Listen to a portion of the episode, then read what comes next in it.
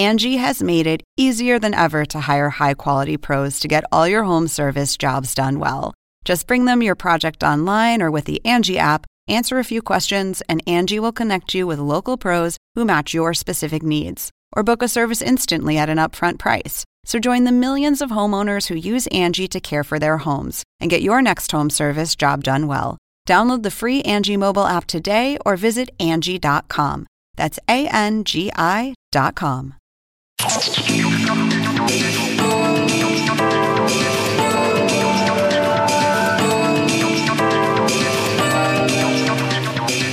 Hola, ¿qué tal? ¿Cómo les va? Soy Andrés Oppenheimer. Gracias por estar con nosotros. Antes de ir a nuestro invitado especial de hoy, quisiera compartir con ustedes mi esperanza de que Estados Unidos vuelva a la calma y se empiecen a corregir los resabios de racismo que persisten en este país. Presidente Trump está centrando su discurso en los saqueos, los saqueos y la violencia, y se está proclamando como el presidente de la ley y el orden, sus palabras. Esa parece ser su estrategia electoral, su estrategia para ganar las elecciones de noviembre de este año. Pero el tema central de lo que está ocurriendo en Estados Unidos no son los saqueos.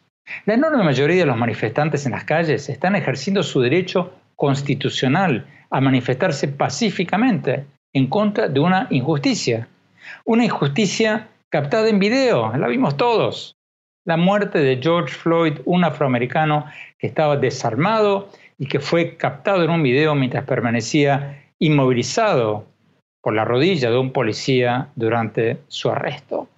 Entonces, Trump tendría que estar haciendo lo que hicieron prácticamente todos sus predecesores en momentos como este, tratar de unificar el país, buscando formas de corregir los resabios de racismo que existen. Por supuesto que hay saqueos y por supuesto que hay que arrestar a los secuestradores. Nadie está discutiendo eso. Pero tratar de centrar la atención en unos pocos saqueadores, en lugar de centrarse en el tema central, cómo reducir el racismo y la brutalidad policial en Estados Unidos, eso es eludir el tema central. Y cabe preguntarse si no es demagogia política. Ojalá que el presidente Trump le dedique su atención a mejorar el sistema.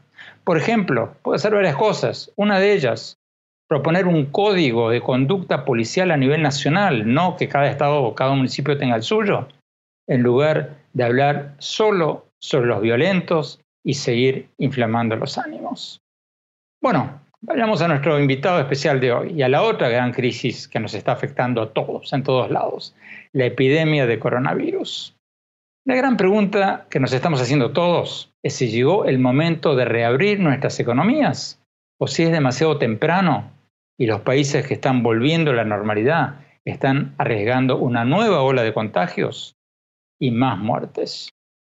Hoy vamos a hablar de todo esto y mucho más con el presidente de Colombia, Iván Duque. Colombia, junto con Argentina, tiene una de las tasas de mortalidad de coronavirus más bajas de América Latina para países de su tamaño obviamente respecto de los casos reportados. Pero ahora Colombia está empezando a reabrir su economía y muchos se preguntan si no está jugando con fuego. Es la misma pregunta que nos estamos haciendo muchos en Estados Unidos, en México y en muchos otros países. Le vamos a preguntar sobre todo eso y también le vamos a preguntar al presidente de Colombia sobre el impacto político de esta crisis, si está haciendo aumentar el autoritarismo en América Latina, en muchos países, incluyendo Colombia, si hay un peligro de contagio regional del coronavirus desde Brasil y desde Venezuela. Y también le vamos a preguntar qué responde a las críticas sobre la llegada de un grupo de militares de Estados Unidos a Colombia pocos días atrás. ¿Podría ser que también hagan trabajo de inteligencia sobre Venezuela o no? Presidente Iván Duque, muchas gracias por estar con nosotros. Presidente, la pregunta del momento no solo para Colombia, sino para toda América Latina, para Estados Unidos, para todos. ¿Hay que reabrir nuestras economías o si lo hacemos estamos arriesgando una nueva ola de contagios y miles de muertes más? Bueno, yo creo, Andrés, que esta es una muy buena ocasión para decir, no puede existir un dilema entre el desarrollo social y el desarrollo económico y la protección de la vida y la salud. Los dos tienen una, una relación simbiótica. ¿Y por qué lo digo?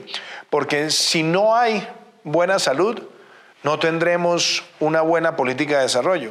Pero al mismo tiempo, si no avanzamos en desarrollo, tampoco logramos consolidar una buena política de salud. Por eso aquí hay que salir de ese falso dilema que le encanta a los populistas promover. Aquí lo que tenemos es que conciliar las dos cosas.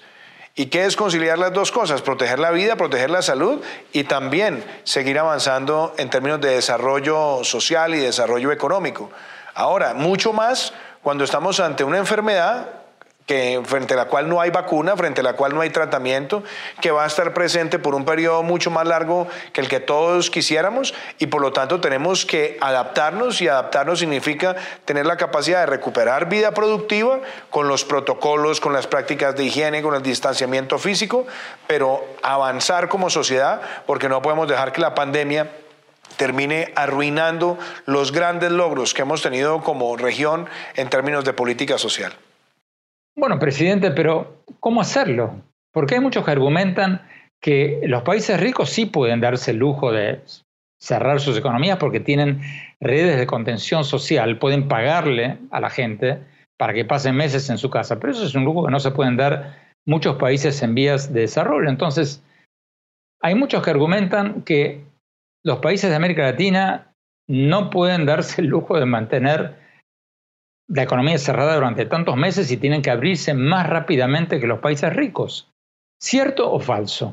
Bueno, obviamente el, tener periodos mucho más prolongados de aislamiento, pues es un privilegio que tienen los países con más recursos, no hay duda de ello. Pero yo creo que América Latina, en términos también eh, comparativos, ha actuado con oportunidad, con drasticidad, pensando en la protección de la vida y la salud, entre otras cosas, porque somos una región donde el número de unidades de cuidado intensivo por millón de habitantes pues es muy disímil al que puedan tener los países más ricos del mundo. Entonces, por ejemplo, yo lo miro en el caso de Colombia. Nosotros tomamos decisiones que fueron graduales, donde nosotros pusimos cierres de fronteras, restricciones al tráfico aéreo, no bares, no discotecas, no aglomeraciones. Tomamos también eh, decisiones particulares como no colegios, no universidades, educación virtual, mayores de 70 años en aislamiento preventivo obligatorio y después llegamos al aislamiento preventivo obligatorio de toda la población, pero a partir del momento en el que tomamos la decisión, así como llegamos gradualmente a él, también teníamos previsto una recuperación gradual de la vida productiva. Por eso las dos cosas se pueden armonizar y yo lo veo en el caso de Colombia donde no pretendemos ser triunfalistas, pero vemos que el número de muertes por millón, contagios por millón, letalidad, positividad, pues nos permiten a nosotros ser optimistas y ver que sí es conciliable la defensa de la vida y la salud también con la recuperación gradual de la vida productiva. Presidente, es cierto que la tasa de mortalidad por coronavirus en Colombia es una de las más bajas de América Latina, según eh, la Universidad Johns Hopkins. Pero sus críticos, sus críticos en Colombia, dicen que Colombia está viviendo lo que ellos llaman una catástrofe social. Ayer leía en el periódico El Tiempo una columna que decía que la tasa de desempleo en Colombia hoy es la más alta de la historia. El desempleo pasó del 10% hace un año a un 20% hoy, que hay 5.4 millones de desocupados.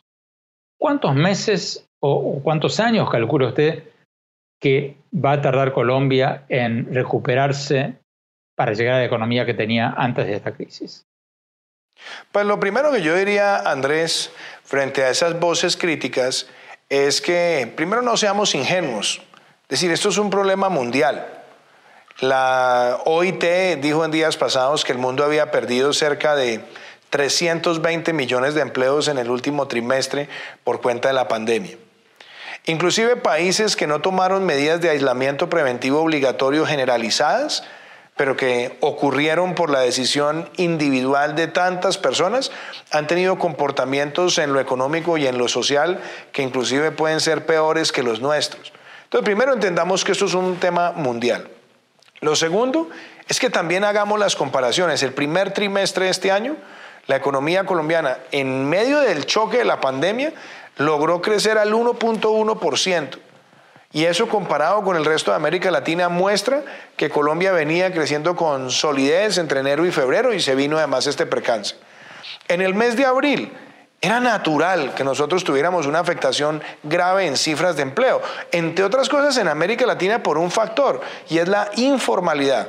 Pero en la medida que nosotros vamos teniendo una recuperación de actividad productiva, nosotros vamos a ver mejorar esas cifras. Y nosotros como gobierno tomamos dos decisiones adicionales. En el marco de enfrentar la pandemia para proteger la vida y la salud, desarrollamos programas para tener las transferencias llegando a las familias más vulnerables que llegaron a 30 millones de colombianos, 10 millones de familias.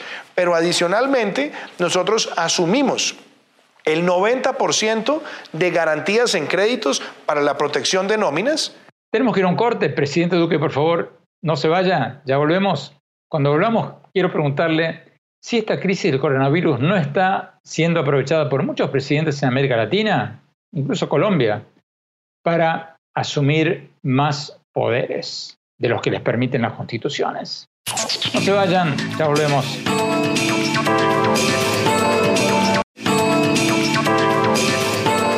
Gracias por seguir con nosotros. Estamos hablando con el presidente de Colombia, Iván Duque, sobre el impacto político y económico y sanitario de esta crisis del coronavirus en toda América Latina. Presidente, las crisis como esta, como la actual, suelen ser o pueden ser utilizadas por los presidentes para elevar su perfil y subir en las encuestas. Eso está pasando en todos lados. En el caso de Colombia, en su caso, su popularidad estaba por el piso y llegó a subir al 52%.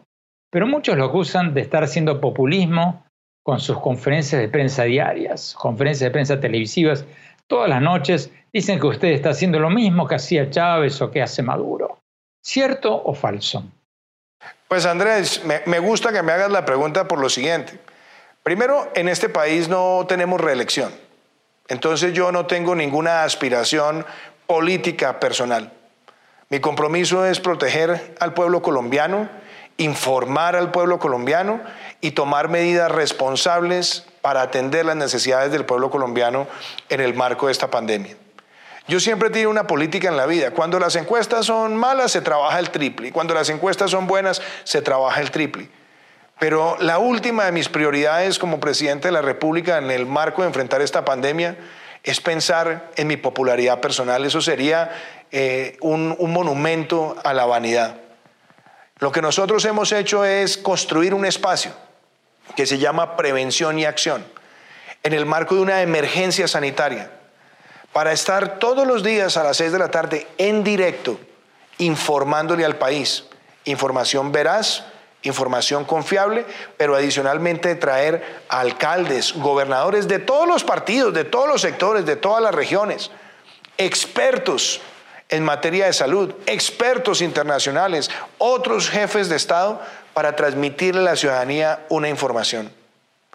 Y claro que en nada lo que estamos haciendo se compara con lo que hacían ni Chávez ni Maduro, porque ellos construyeron un proyecto de dictocracia, que era a partir de la democracia construir una dictadura vedada para favorecer sus intereses personales.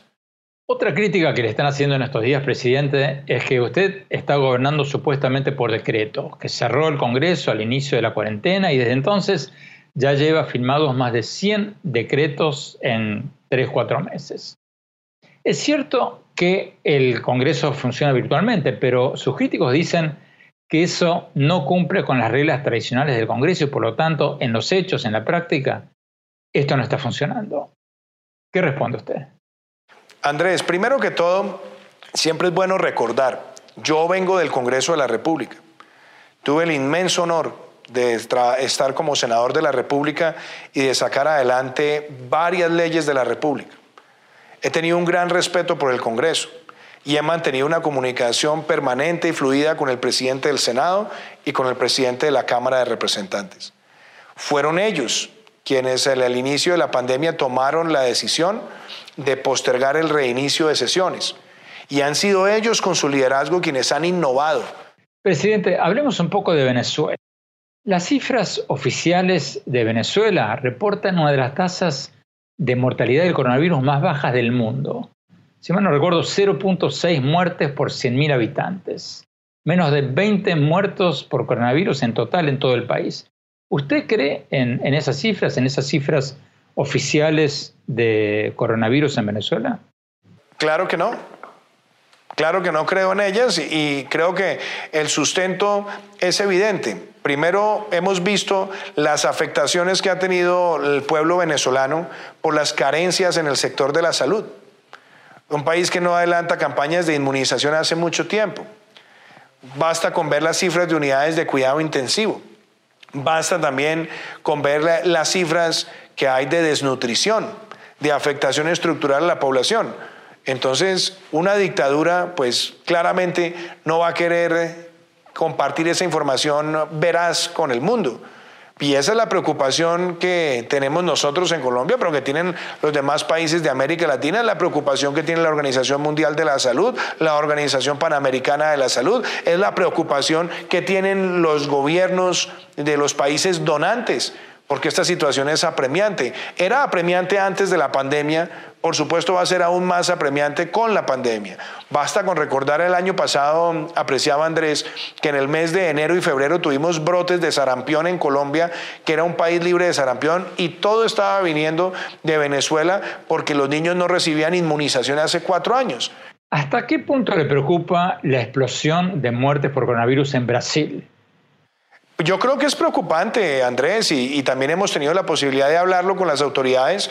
Nosotros tenemos una ciudad fronteriza, que es la ciudad de Leticia, es una ciudad que está en frontera con, con, Tabatinga y nosotros vimos un crecimiento exponencial de casos. Ahí tuvimos algunas situaciones de indisciplina social, pero también teníamos, por ser una frontera igualmente porosa, dificultades, porque es prácticamente una frontera viva y nosotros tuvimos que adelantar reuniones de coordinación con el gobierno del Brasil para tomar medidas de militarización, protección de los corredores. Entonces, ciertamente cuando tenemos lugares de la frontera donde hay crecimientos exponenciales del virus, pues obviamente nosotros tenemos que tomar decisiones adicionales de fortalecimiento. Tenemos que ir a un corte. Cuando volvamos, vamos a seguir hablando con el presidente Duque. Le vamos a seguir preguntando sobre Venezuela y sobre la política de supuesta neutralidad de Argentina y de México en la crisis política de Venezuela. No se vayan, quédese con nosotros, por favor, presidente. Ya volvemos.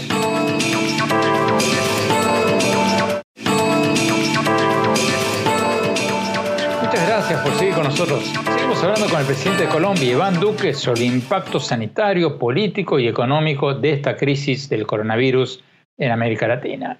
Presidente, siguiendo con Venezuela, ¿qué han averiguado ustedes últimamente sobre la reciente incursión de un grupo de estadounidenses y venezolanos desde Colombia, desde su país, a Venezuela para capturar a Nicolás Maduro? ¿Usted cree que fue una operación alentada por el propio régimen de Maduro o no? Nada se puede descartar, Andrés.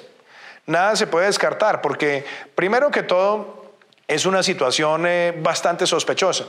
Hay que recordar que la policía colombiana incautó un vehículo donde había un grupo de, armas que se estaban transportando hacia la zona norte de Colombia. Esa incautación le dio la posibilidad también a la policía de tratar de advertir que algo podía estar ocurriendo allí.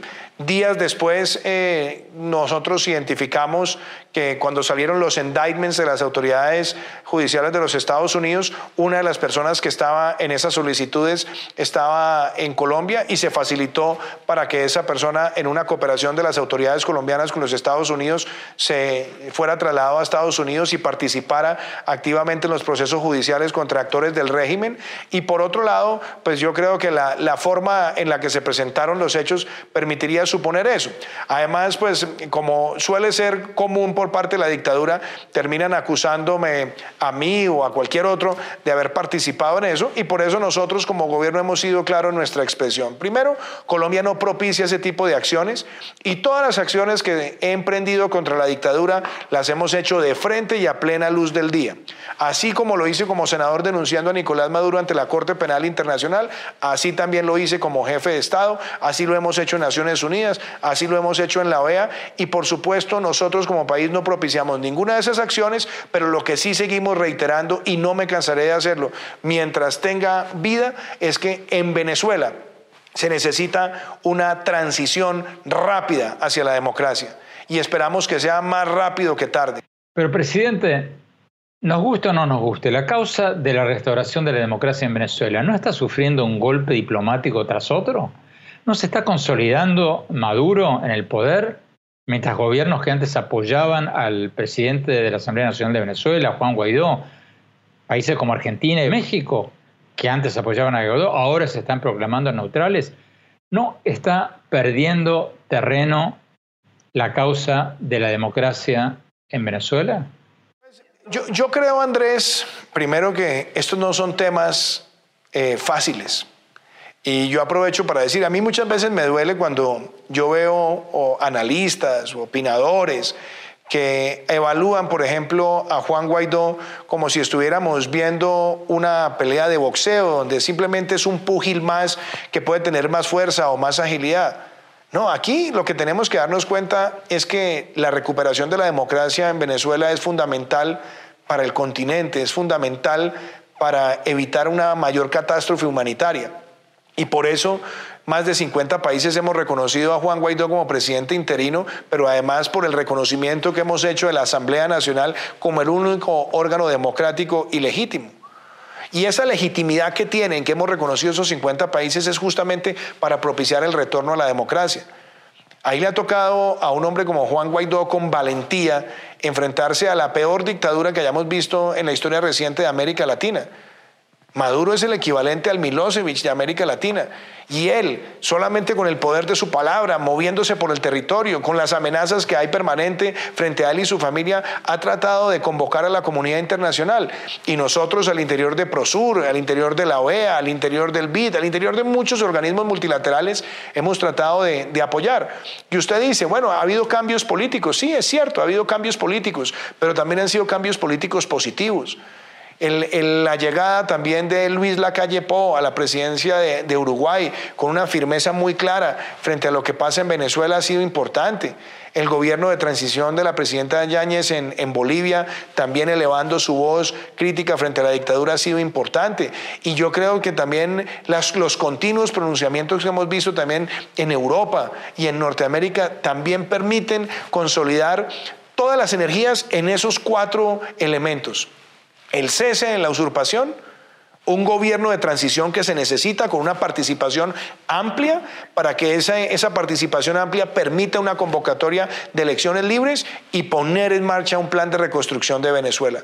Tenemos que ir a un corte, señor presidente, quédese con nosotros, por favor, cuando volvamos. Quiero preguntarle sobre el contingente de tropas de Estados Unidos que acaban de llegar a Colombia para, según el gobierno suyo, labores de entrenamiento.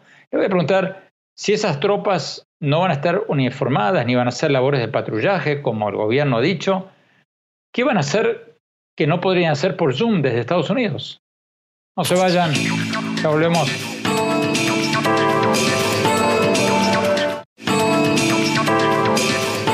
Muchas gracias por seguir con nosotros. Estamos hablando con el presidente de Colombia, Iván Duque.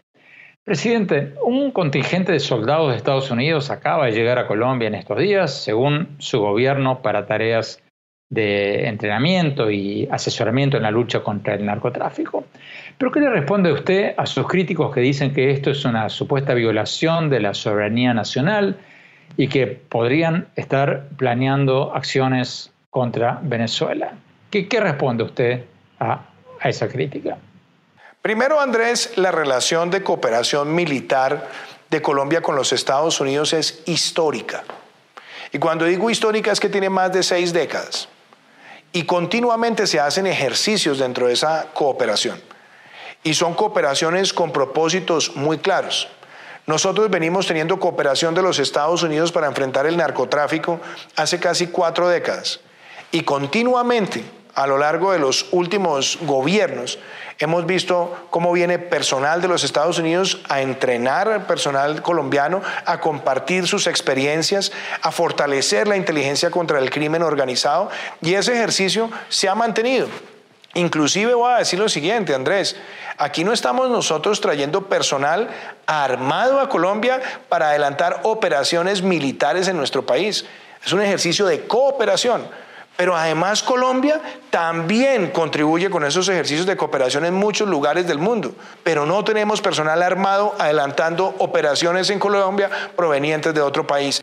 Bueno, presidente, pero si van en una misión de entrenamiento, si no van a portar armas, si no van a hacer tareas de patrullaje, ¿qué van a hacer en territorio colombiano que no podrían hacer desde sus oficinas en Washington por, por Zoom?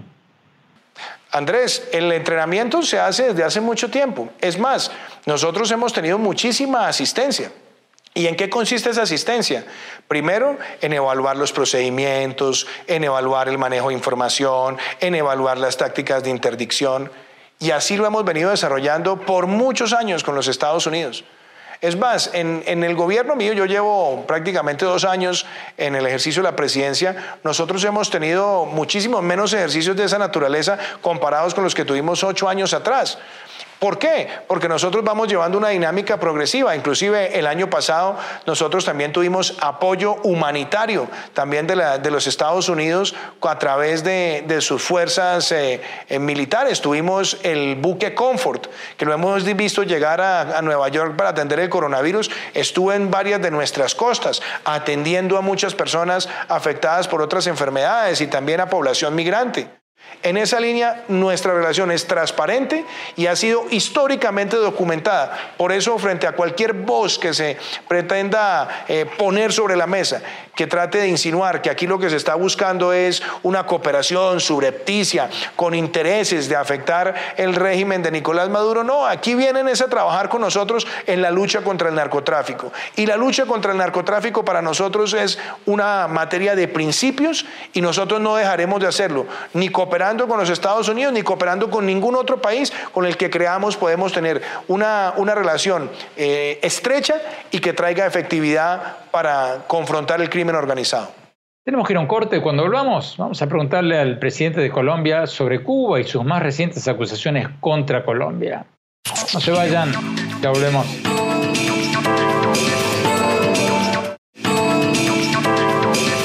Muchas gracias por seguir con nosotros. Estamos hablando con el presidente de Colombia, Iván Duque. Presidente, en días recientes Cuba lo acusó a usted de ser supuestamente ingrato, esa es la palabra que usó el gobierno de Cuba, porque funcionarios colombianos avalaron la decisión de Estados Unidos de declarar a Cuba como un país que no coopera en la lucha contra el terrorismo. ¿Qué le responde usted a Cuba? ¿Qué responde usted a eso que dijo Cuba que usted es un ingrato? Vea, Andrés, yo sobre esto es bien interesante porque yo he tratado de manejar las relaciones internacionales con todos los países siempre con cordialidad y con mucha transparencia.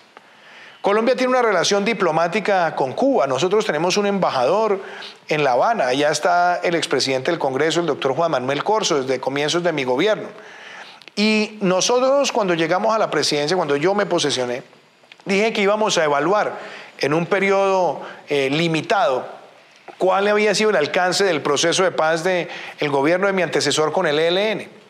Y en 17 meses de proceso, el ELN asesinó más de 100 personas, produjo más de 400 actos terroristas, secuestró una decena de personas o más.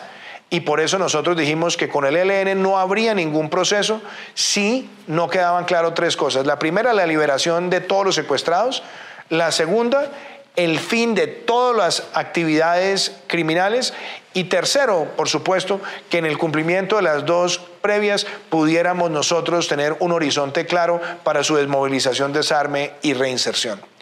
Pasaron los meses, tres o cuatro meses, y en enero del año pasado pusieron un carro bomba en una escuela de formación de policías.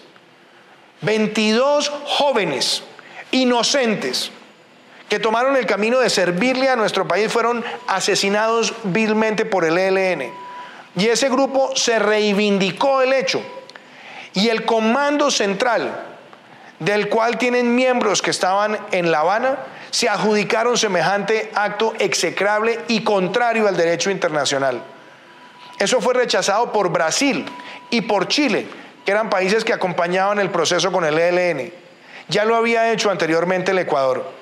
Las autoridades judiciales de Colombia también solicitaron que esas personas que habían ordenado semejante hecho fueran llevados a la justicia. Y nosotros los pedimos en extradición. El ELN es un grupo terrorista que está en las listas de la Unión Europea y de los Estados Unidos. Y Estados Unidos toma una decisión soberana producto de sus autoridades. Y nosotros no vamos a claudicar en seguir solicitando que esas personas sean entregadas a la justicia colombiana. Bueno, pero Cuba no los entrega y usted lo viene exigiendo y Colombia lo viene exigiendo desde hace mucho tiempo. Entonces, ¿qué van a hacer? Andrés, perseverar, perseverar en la diplomacia, perseverar en los mensajes y perseverar ante los ojos de la comunidad internacional. Yo lo que le pido a Cuba es que haga una, un análisis y le voy a decir cuál es. Una cosa es que Cuba de buena fe haya propiciado que en su territorio se adelantaran conversaciones con el gobierno anterior. Una cosa es que Cuba haya propiciado que se buscaran canales de entendimiento. Pero si en territorio cubano hubo miembros del Comando Central del ELN que, como fue público, se reivindicaron el hecho, lo cual implica que conocían del hecho, quiere decir que ellos utilizaron el territorio cubano para propiciar un acto deleznable en nuestro país. Y por supuesto jamás se me ha pasado por la cabeza que Cuba supiera eso. Pero como lo que cometieron también es una violación a la buena fe que ha puesto Cuba para propiciar una conversación, entonces que el pueblo cubano y su gobierno también privilegie la relación con Colombia y entregue esos delincuentes para que sean juzgados por la justicia. Presidente Iván Duque, se nos acabó el tiempo. Muchas gracias por esta entrevista. A usted, apreciado Andrés, muchísimas gracias. Tenemos que irnos corte. Cuando volvamos, mi opinión sobre algunas de las cosas de las que hablamos hoy. No se vayan, ya volvemos.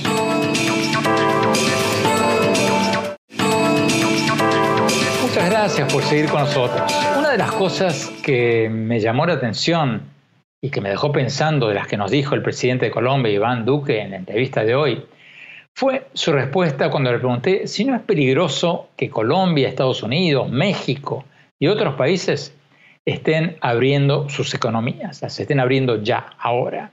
Su respuesta me hizo replantear la pregunta de si los países que siguen con cuarentenas draconianas absolutas como Argentina o Perú, están haciendo lo correcto. Porque no hay duda que Argentina, Perú y otros hicieron cuarentenas totales, hicieron las cosas bien. Y hoy tienen tasas de mortalidad de coronavirus mucho más bajas que Brasil y México, que se tomaron las cosas un poquito a la ligera. Y también es cierto lo que nos dijo Duque hoy, que muchos países no pueden darse el lujo de permanecer cerrados por mucho tiempo. El presidente de Colombia nos dijo textualmente que, abro comillas, tener periodos mucho más prolongados de aislamiento es un privilegio. Esa es la palabra que usó, un privilegio que tienen los países con más recursos. Cierro comillas. Y es cierto, si se ponen a pensar Estados Unidos, los países europeos, tienen dinero, tienen una red de contención social que les permite pagarle a la gente, pedirle a la gente que se quede dos, tres y hasta cuatro meses en sus casas y pagarles. Estados Unidos les pagó a decenas de millones de personas por los meses que se quedaron sin trabajar y les dio dinero a muchísimos empresarios para que paguen los sueldos de sus empleados. Pero eso es algo que no pueden hacer tan fácilmente los países con menos recursos. Los países con menos recursos mantener la economía cerrada totalmente durante mucho tiempo puede hacer que millones de personas pasen de la clase media a la clase baja, a la pobreza, y pasen de la pobreza a la extrema pobreza. Y eso va a hacer aumentar las muertes por infartos, por malnutrición y por otras enfermedades. ¿Qué hay que hacer entonces? Bueno, abrir las economías inteligentemente exigiendo el distanciamiento social, el uso de mascarillas faciales, el lavado de manos. O sea, regular la apertura con multas si hace falta. Quizás hacer reaperturas escalonadas. Por ejemplo, que un tercio de los trabajadores de una empresa vayan a la oficina de lunes a miércoles, otro tercio trabaje en la oficina de jueves a domingo. O sea, hay muchas variantes para que no vayamos todos a trabajar al mismo tiempo, al mismo lugar. Pero el cierre total y absoluto de la economía durante muchos meses Quizás sí, quizás sea un privilegio que se pueden dar los países más ricos, pero quizás no los países de menos recursos. Quizás llegó el momento en que varios países latinoamericanos que han mantenido cuarentenas totales ahora empiecen a abrir sus economías parcialmente por segmentos, inteligentemente, y sin olvidarse, por supuesto, de medidas sanitarias para salvar, seguir salvando vidas humanas. Bueno, los dejo con esa reflexión. Gracias por habernos acompañado y los invito, como siempre, a visitar mi blog sobre política, economía, tecnología, innovación, educación en la página web andresopenheimer.com. Si se registran ahí, si se registran en mi blog, les vamos a enviar, bueno, un algoritmo, una máquina, les va a enviar todas las semanas mis más recientes columnas del Miami Herald y nuestros últimos programas de CNN. Y síganme también por Twitter, en mi Twitter arroba Oppenheimer en mi página de Facebook, Andrés Oppenheimer, y en Instagram, Andrés Oppenheimer Oficial. Gracias, les mando un gran abrazo a todos. ¿Sabías que según un estudio de la Universidad de Oxford, casi la mitad de los trabajos actuales podrían dejar de existir en 10 años? La inteligencia artificial llegó para quedarse. ¿Cómo te va a afectar la automatización? ¿Cuáles son los trabajos del futuro? Andrés Oppenheimer te lo cuenta en su nuevo libro, Sálvese quien pueda. Y no te quedes atrás. Encuéntralo en librerías.